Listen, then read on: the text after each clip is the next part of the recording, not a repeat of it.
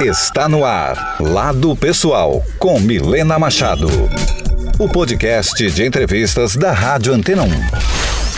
Quem pensa que pós-graduação é só presencial deve ter parado no tempo, pois na PUC Campinas você já pode fazer a pós-graduação à distância, de qualquer lugar do Brasil ou do mundo, com toda a qualidade de uma das melhores universidades do país. Não deixe a distância limitar seus sonhos. Dê mais um passo. Busque conhecimento, cresça, aprenda com quem é referência e seja você a referência no futuro. Pós-graduação à distância PUC Campinas. Dê mais um passo e faça o seu futuro. Acesse puc-campinas.edu.br.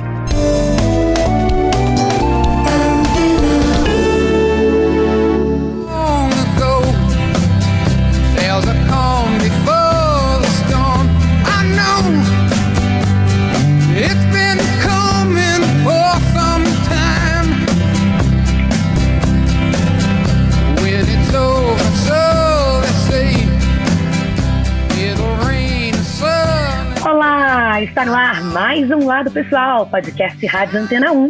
Eu sou Milena Machado e nesta segunda temporada a gente segue descobrindo juntos o que pensam, como decidem, o que inspira os executivos que comandam as empresas mais admiradas do Brasil. E hoje, revelando o seu lado pessoal pra gente, o fundador e presidente da Farmarcas, que é a quarta maior rede de farmácias do país, Edson Gonçalves Tamácia, mais conhecido como Tamácia. Tamácia, seja muito bem-vindo. Obrigado, Milena. Obrigado mesmo. Obrigado pelo convite, pelo espaço. Muito legal estar aqui. Ah, eu estou super muito feliz legal. de receber, porque você tem uma conversa muito aberta, é, você é muito acessível, alcança o coração da gente. Acho que essa conversa aqui vai ser maravilhosa e muito inspiradora. E eu também adorei essa música que você escolheu para a gente abrir o nosso papo, que é Have You Ever Seen the Rain, do Creedence Clearwater Revival. Para mim, ela tem uma pegada de esperança. Eu gosto de escutá-la porque me traz um, um alívio, uma liberdade. Depois da chuva vem o dia ensolarado. É maravilhoso a gente saber disso, né? exatamente, maravilhoso saber disso. E, e exatamente exatamente o momento que nós passamos é mais ou menos por aí.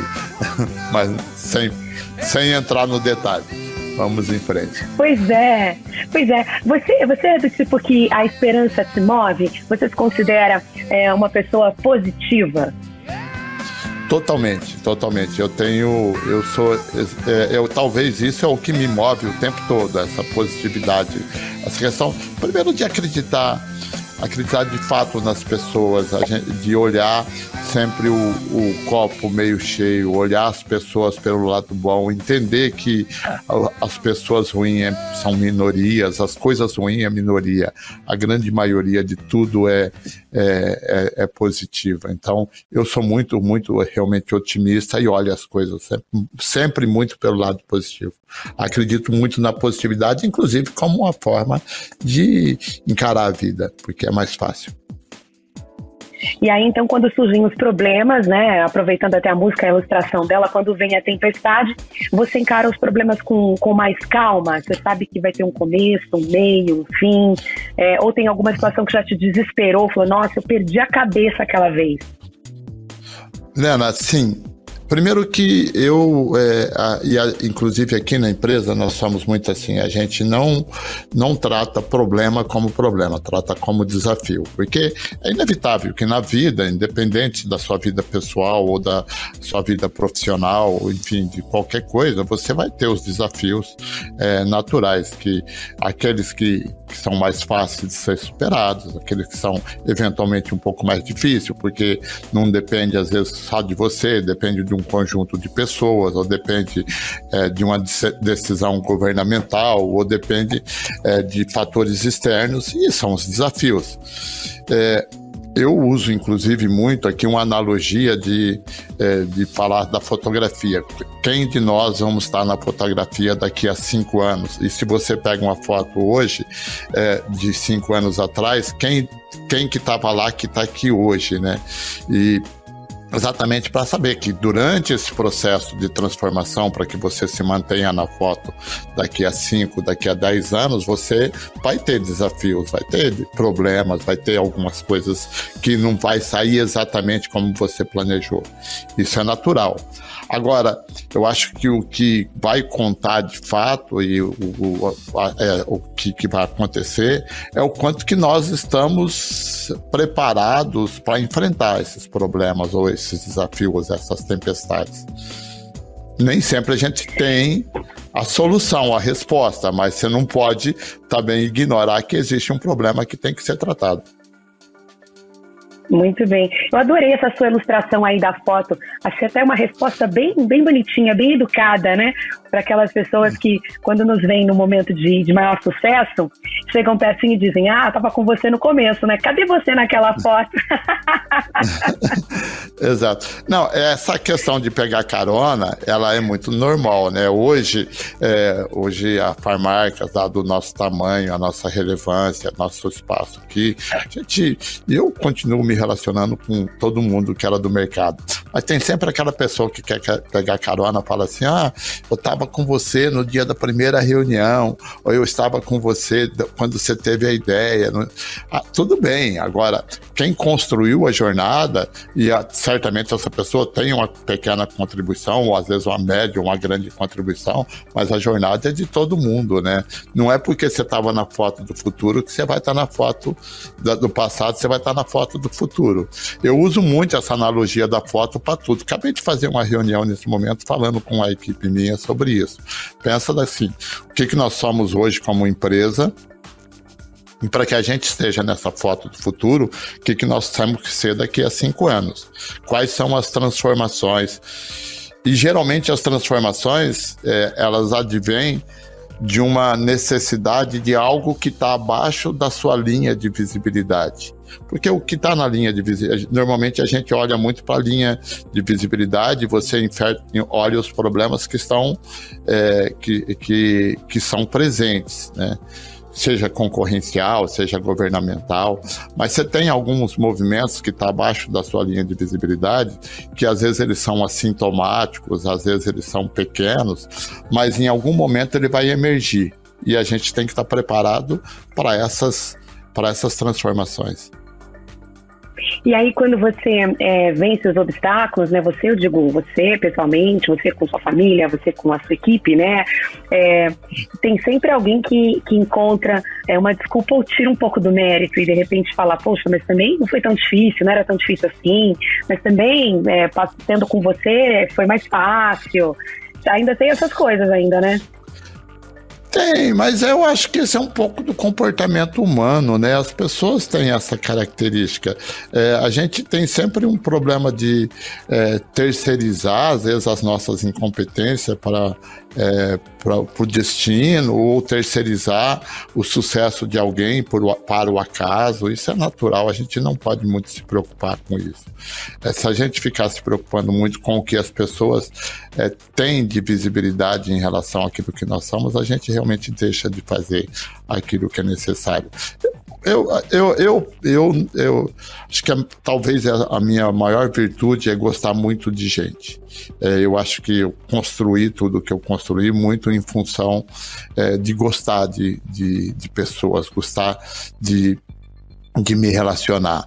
Então, eu e a minha mulher fala muito isso, André, minha esposa fala muito isso. Ela fala que é, eu, eu, eu não consigo ver maldade nas pessoas. Na verdade, não é que eu não consigo ver maldade, a maldade não me incomoda. É, então eu convivo numa boa com essas coisas. É, Nossa! E aí, como é que você, como é que você faz para discernir, então, por exemplo, uma crítica que é construtiva da crítica destrutiva? O que, que você escolhe ouvir? Com quem você escolhe é, se, se relacionar para justamente se proteger dessa, dessas ameaças ou dessas maldades? Ah, existe alguma coisa assim no dia a dia, e, a, e aí talvez a gente possa é, até considerar isso talvez um pouco de maldade minha, às vezes uma pessoa tenta te prejudicar ou tenta te desmerecer, eu não, não, não, não me preocupo com isso e lá na frente, se possível, eu vou tentar ajudar essa pessoa de alguma forma para ele perceber que ele estava errado. Mas eu não sofro com isso, não. Mas a gente tem muito mais gente que quer ajudar, que quer estar tá próximo, que quer realmente prosperar contigo. Eu tenho aqui no escritório um time de 400 pessoas trabalhando comigo. Os meus diretores, eu tenho oito diretores que trabalham aqui comigo, todos eles é, é, começaram basicamente comigo. São, ninguém era diretor, todo mundo foi contratado ou como gerente ou como é, com outra atividade até chegar à diretoria. Então a gente tem construído aí uma jornada juntos de muito mais gente torcendo para que as coisas dê certo do que qualquer outra, qualquer outra situação. Então eu não me preocupo, eu realmente não me preocupo com a maldade, não me preocupo, eu não sofro com isso para mim é, é, natural, é normal que existe pessoas com essas características e a gente vai ter que conviver, não tem, não dá para transformar o mundo. Tem um processo que é inclusive do meu projeto social aqui, a gente tem um projeto social hum.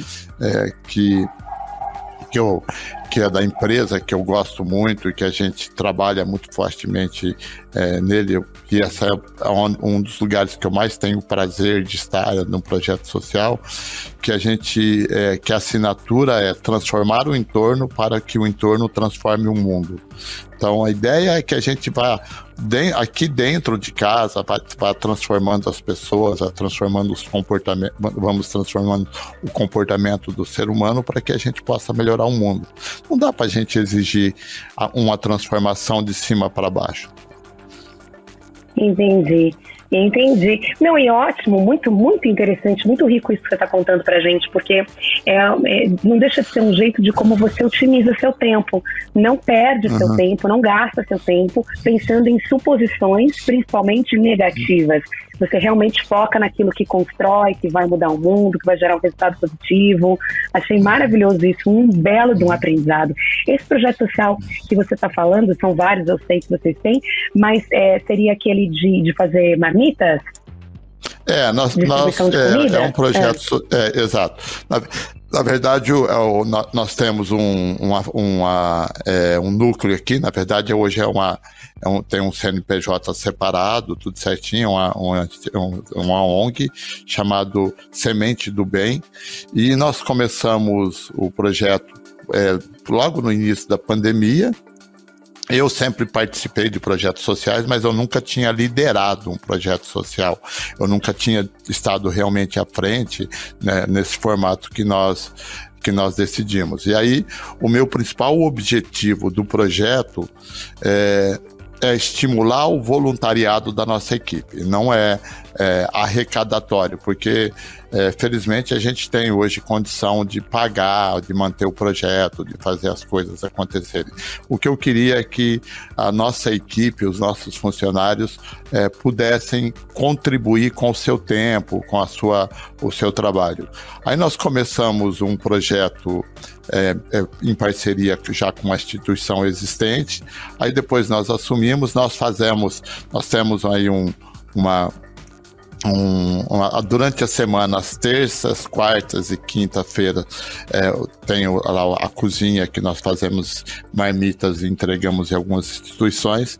É, mas é, quem trabalha são voluntários de outras, é, de outras frentes. E aos sábados é a nossa equipe é, que vai lá. Todo sábado a gente tem um revezamento lá de cerca de 15 pessoas e nós fazemos cerca de 350 marmitas aos sábados e entregamos em algumas instituições.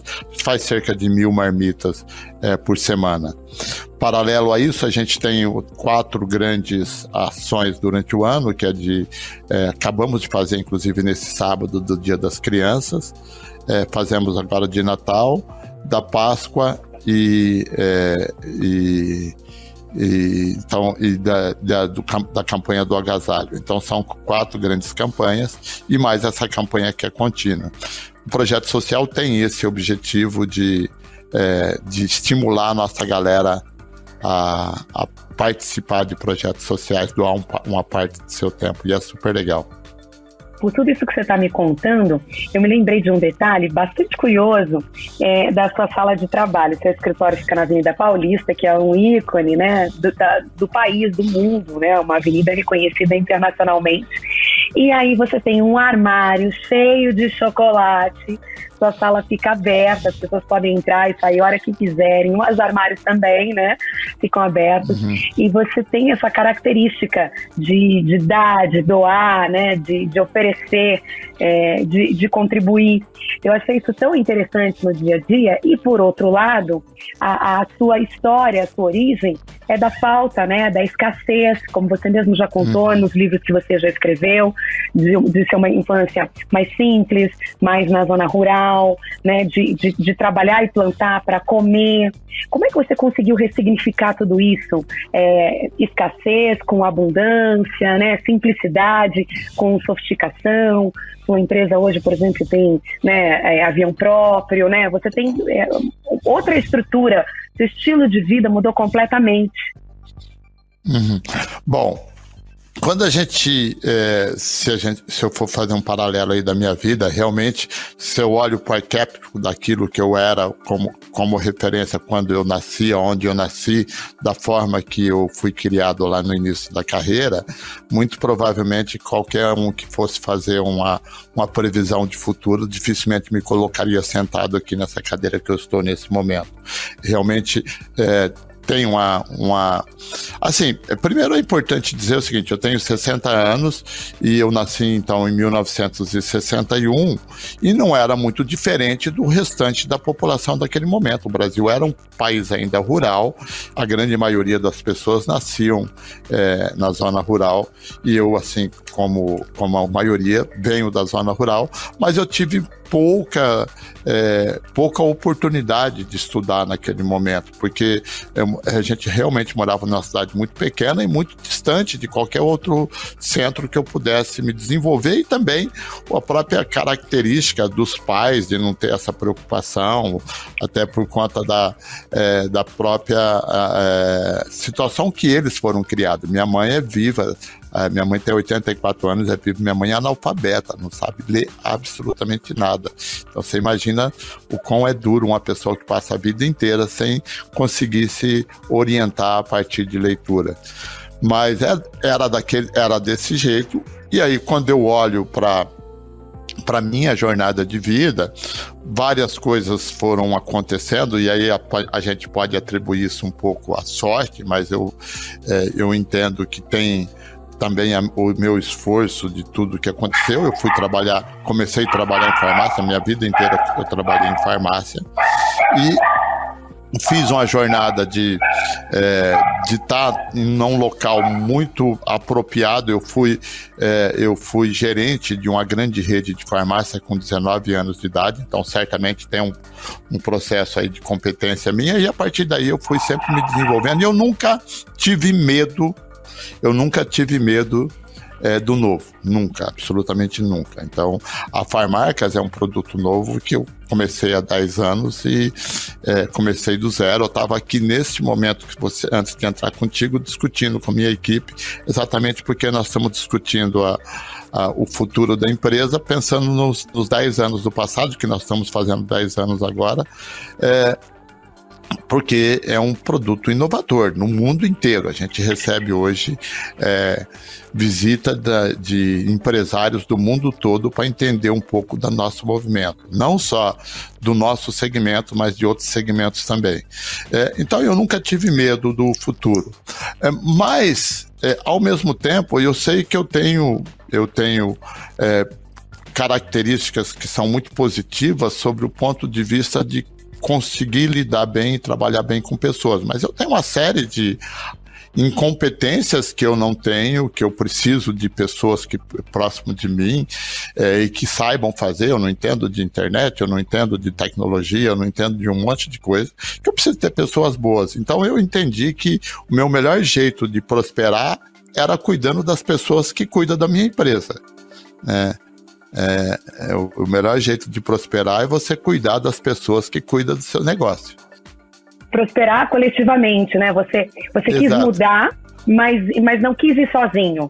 E você também não, não, não partiu para essa, postura de, de acumuladora, né? Não, pera, não sei se vai faltar, então deixa aqui, eu não posso dividir com você porque eu já sei como é que é não ter. É, você foi, foi, foi fazendo diferente, né? Você foi somando, trazendo pessoas, ampliando. E, e, e, esse modelo de negócio, acho que é até legal a gente comentar um pouquinho com as pessoas, para quem é, não sabe, porque você tendo sua, o seu próprio negócio, a sua própria farmácia e depois é, a sua pequena rede e tal, você conseguiu desenvolver uma metodologia muito eficiente de gestão, né? E aí acabou escalando essa metodologia e, e, e hoje é o que é a Farmarcas, né? É, que é um modelo de prosperidade coletiva, né? Porque a Farmarcas é uma grande associação que administra 1.400 farmácias no Brasil. É uma associação é, nós temos aqui uma estrutura 100% profissional, mas cada empresário, gente, eu tenho uma rede própria, mas cada empresário tem lá a sua farmácia na sua região e nós provemos gestão a partir da nosso conhecimento, da tecnologia, de tudo, para que essa farmácia prospere. Então, é um modelo de prosperidade coletiva. É, todo mundo que se relaciona conosco, de alguma forma, ganha. Não, não tem essa necessidade de explorar ninguém, não tem essa necessidade das coisas acontecerem onde só existe um acúmulo de, é, de riqueza para um. Aqui, e eu faço essa mesma coisa com meus, é, os meus colaboradores, meus, meus diretores, meus gerentes aqui. Nós queremos ter um modelo de, e realmente nós pensamos nesse formato dessa prosperidade coletiva. E aí, há cerca de três anos, olhando para essa, para essa evolução de que a gente sempre quis criar um bom ambiente para trabalhar, é, nós é, é fomos procurar certificação na GPTW, que é uma maior certificadora de, é, de práticas de trabalho do, Brasil, do mundo, na verdade, e a partir daí nós trouxemos um, uma equipe de gente gestão capaz de implantar processos que, que pudessem atestar, na verdade, certificar que tudo que nós estávamos fazendo era de, era de fato algo que ajudava a nossa equipe e ajudava as pessoas. Faz um tempo que você não vem aqui, quando você veio a última vez nós tínhamos um andar, hoje nós temos três andares aqui. A gente tem um andar. Nossa, parabéns! É, é, nós temos um andar dedicado somente à equipe, tem lá as cadeiras de massagem, tem lugar para a galera dormir. A gente realmente criou um ambiente. Fora o chocolate, que é o melhor jeito de você cuidar das pessoas, é você alimentando as pessoas, né? Fora o chocolate, que é uma coisa que eu gosto muito, mas.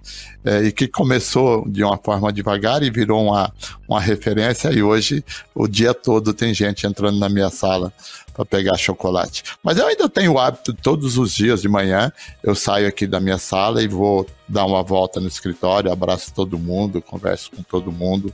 Na medida do possível, eu não quero perder essa, essa relação, porque eu acho que, de fato, é, eu tenho só que cuidar dessas pessoas que elas vão cuidar do meu negócio, tá tudo certo. Tá tudo certo. Pois é, pois é. De Paranapuã, aí a sua base agora de negócio é Piracicaba, né? Eu tenho farmácia em Piracicaba, mas meu escritório administrativo, que aliás é, das minhas lojas é minha filha quem, quem cuida, é minha filha quem toca o dia a dia, é, é, está em Sumaré, que, e minha filha mora ah, em Paulínia. Sumaré. Minha filha mora em Paulínia, eu tenho farmácia em Piracicaba, porque a minha origem é, depois ah, que eu saí de Paranapuã, eu, eu, como eu disse, eu fui ser gerente de uma grande rede, rodei o Brasil, e aí eu vim parar em Piracicaba, onde eu comprei a minha primeira farmácia de sócio com meu irmão. Tá? Depois de Piracicaba, eu entrei nesse mundo do associativismo. Então, além de ser da Farmarcas, eu sou presidente da Febrafar, que é a Federação é, Brasileira das Redes de Associativistas de Farmácia. É uma, é uma entidade sem fins lucrativos, mas que tem 13 mil farmácias na base, que também está aqui conosco no mesmo escritório também tem uma estrutura bem profissional e é um modelo muito próspero também. E, e aí de Piracicaba eu comecei a ficar em São Paulo e também vindo para voltar no final de semana, até que um dia você se estabelece, fica por aqui. E aí minha, minha vida hoje é São Paulo. Meu escritório, eu tenho um escritório na Avenida Paulista aqui e um escritório da, das minhas lojas em Sumaré. Entendi. E aí, falando das filhas, são duas, né? Uma é essa que está aí bem pertinho de você, no dia a dia do negócio, e a outra mora fora. É, a sua conexão com elas até falando de gerações, é totalmente diferente da conexão que você teve com, com seus pais. Você já foi um pai mais orientador para o trabalho, elas por serem mulheres, você sempre incentivou-as a, a serem independentes. Como é que é essa sua relação com, com o feminino, com as filhas, com, com o legado que você pode deixar para sua família? Bom, é, eu, eu costumo dizer que acho que talvez se Deus tenha me escolhido para ter sorte na vida, porque eu, eu tive duas filhas, eu tenho duas filhas excepcionais, assim, nunca deu trabalho, nunca, realmente nunca foi um problema. É, a minha filha que, é, que toca a operação nossa, ela tem 38 anos já, é, ela, nós temos uma, eu tenho uma neta, né? ela tem uma filha de 10 anos, e, é, e ela vai muito bem, é uma mega uma profissional. Sinceramente, eu acredito muito é, que ela será minha sucessora em tudo que eu faço um dia, inclusive aqui à frente da Farmarcas, porque ela tem muita competência para isso. E eu tenho outra filha mais jovem, é, tem 25 anos, e que fez farmácia também, fez faculdade de farmácia, é, e, e foi fazer um, um, um intercâmbio acabou ficando lá na Austrália, tá fazendo um curso de design interiores e tá indo super bem, tá super feliz lá. Mas eu falo com as minhas filhas todos os dias, todas, aliás, todas as horas possíveis. Na Austrália a gente tem um problema de, de fuso, né? É, mas eu já falei com a minha filha hoje de manhã, já fiz um vídeo com ela. Porque geralmente quando eu, eu tô vindo pro trabalho, eu venho muito cedo, eu chego aqui é, antes das 6 horas da manhã no escritório, todos os dias. E Aí eu ligo para ela quando eu tô no carro vindo para cá. Nossa, que delícia! Mas antes das 6 horas da manhã já começa seu turno, precisa de tudo isso, tem que ser cedinho assim, é?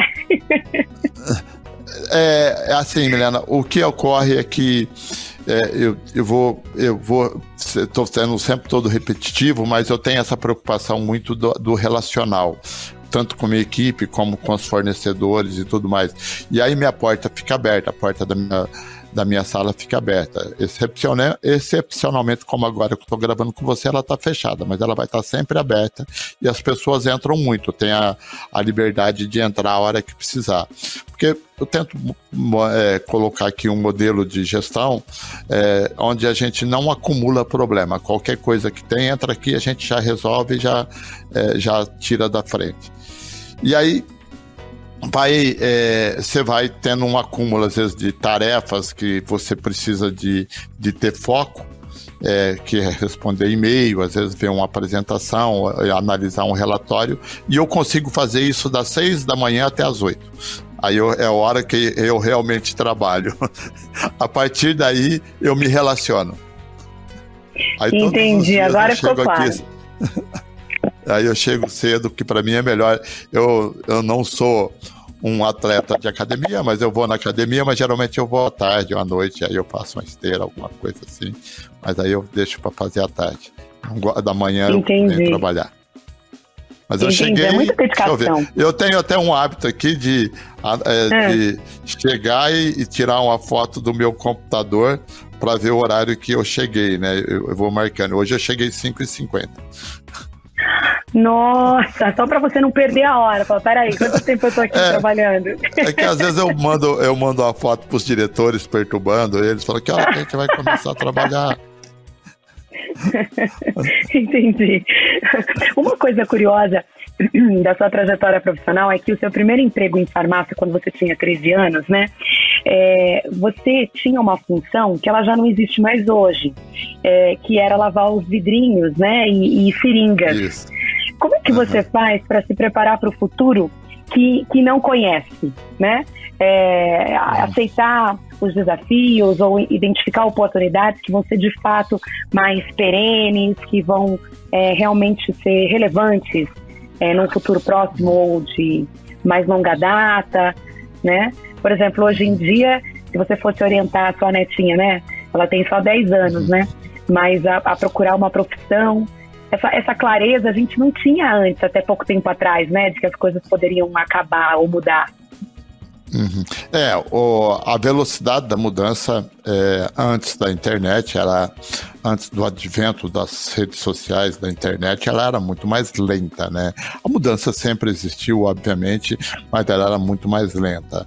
É, eu entrei em farmácia num, numa época e, e, é inacreditável, né? Como a, a, o, a, o, processo de saúde evoluiu, né? Então a gente é, esterilizava seringa na farmácia, fazia, é, fazia medicamento, você colocava lá dentro, lavava os vidrinhos para depois encher encher de iodo, de, de mercúrio, esse tipo de coisa, coisas que nem existem mais, né? E aí você vem no processo evolutivo e, e o que eu acho que o principal desafio é, é hoje da, da vida, né, Milena, da, é, das profissões, é como você lida com o imponderável das redes sociais.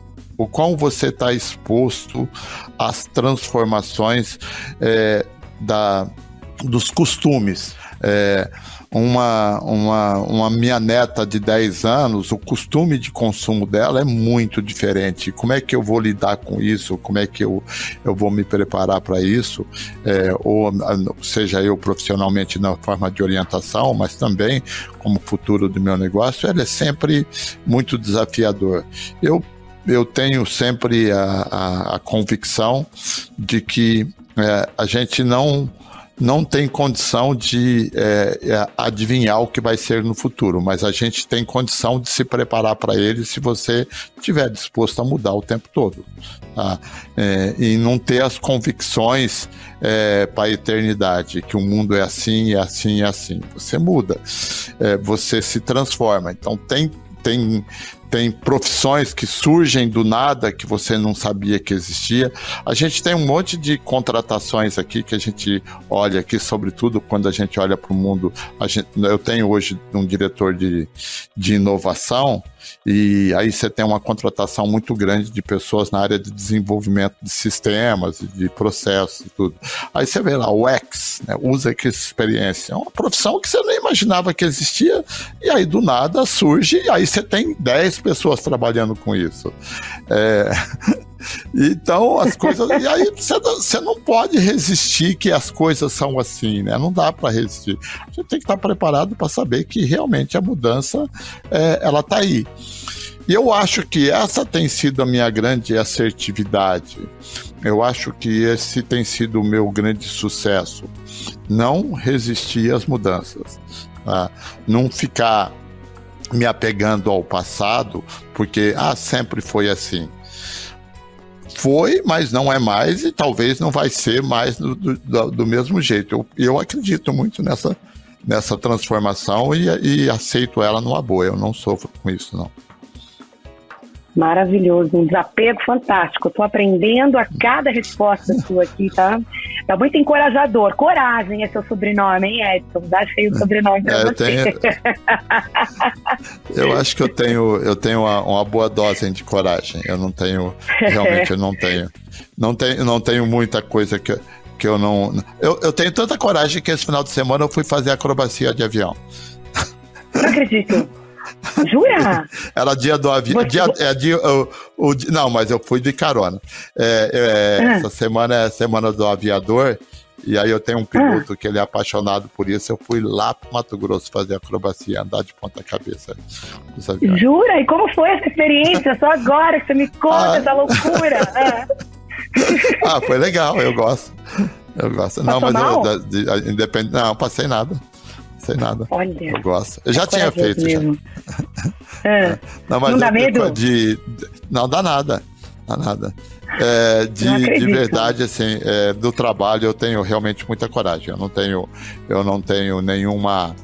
É, nada que me impeça. Lógico que você tem é, ter que ter a, a, o discernimento de não, não, não transformar a coragem é, em irresponsabilidade, né?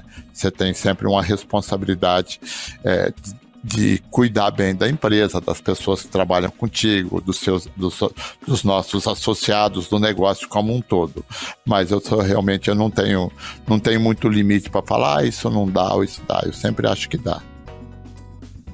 Muito bem. Bom, e quando não está trabalhando, além de voar de ponta cabeça, que agora eu descobri que é uma coisa que você gosta, o que mais que você gosta de fazer nas horas de lazer? Viajar.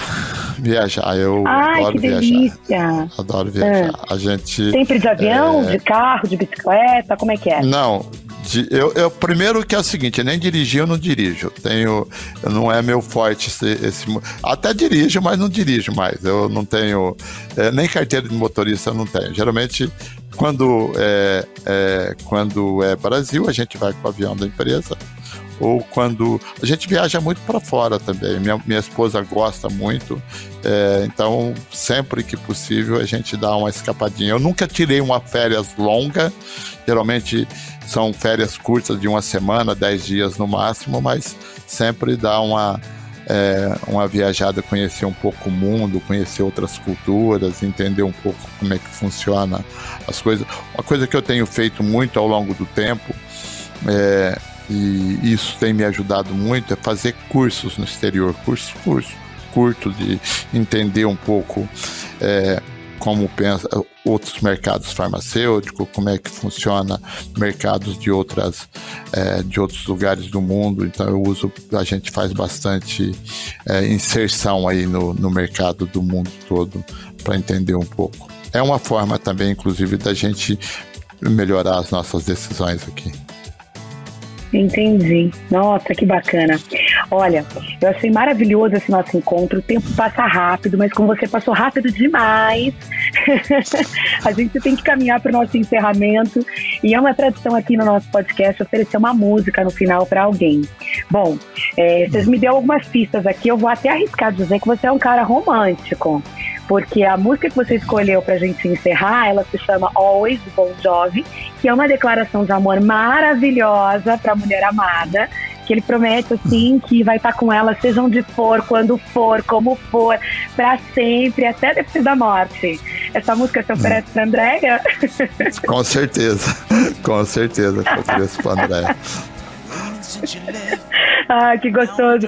Eu fiquei curiosa. Há quanto tempo vocês estão juntos antes da gente encerrar? Como é que vocês se conheceram? Como é que esse amor nasceu, esse amor eterno? É, eu tô com a Andréia há 18 anos. É, assim que eu vim para. São Paulo, que eu fiquei efetivamente em São Paulo, eu conheci a Andréia. Eu estava numa transição de casamento, eu tinha separado, vim para São Paulo. Esse foi até um dos motivos que me facilitou estar vindo para São Paulo. Conheci a Andréia e hoje, paixão total. A Andréia trabalhou Ah, comigo, um inclusive, no início da empresa. É, ela trabalhava comigo lá no início. Aí eu conheci ela Então- trabalhando comigo.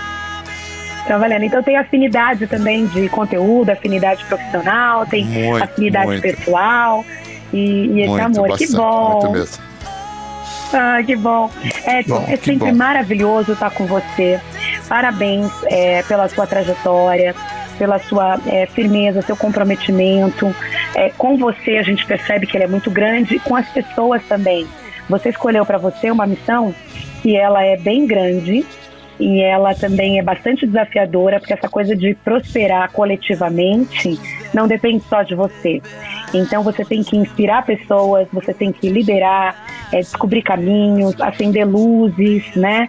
É, é, dar ritmo, é, ou fazer parar.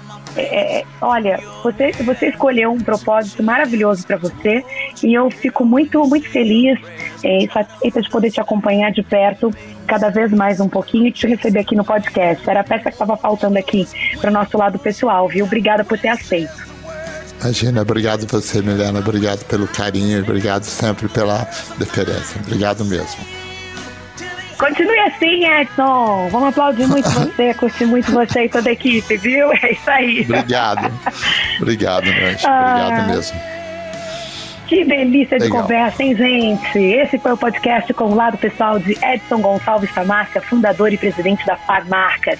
Essa conversa incrível vai ficar disponível para você escutar quantas vezes você quiser. E encaminhar também, né, gente? Coisa boa a gente tem que espalhar. Então, espalhe por aí toda essa inspiração, toda essa força de energia e de coragem, de positividade. Compartilhe à vontade. A gente se encontra no próximo podcast, hein? Quem será que vem por aí? Surpresa! Eu te espero. Até lá!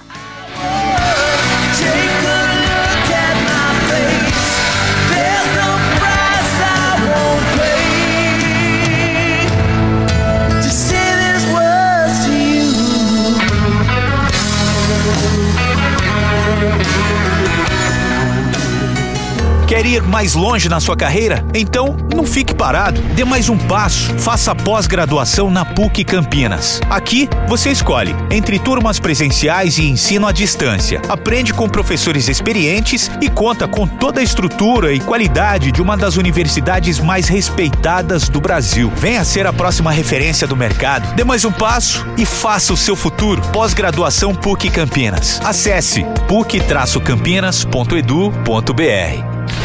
Antena 1 e Milena Machado em Lado Pessoal.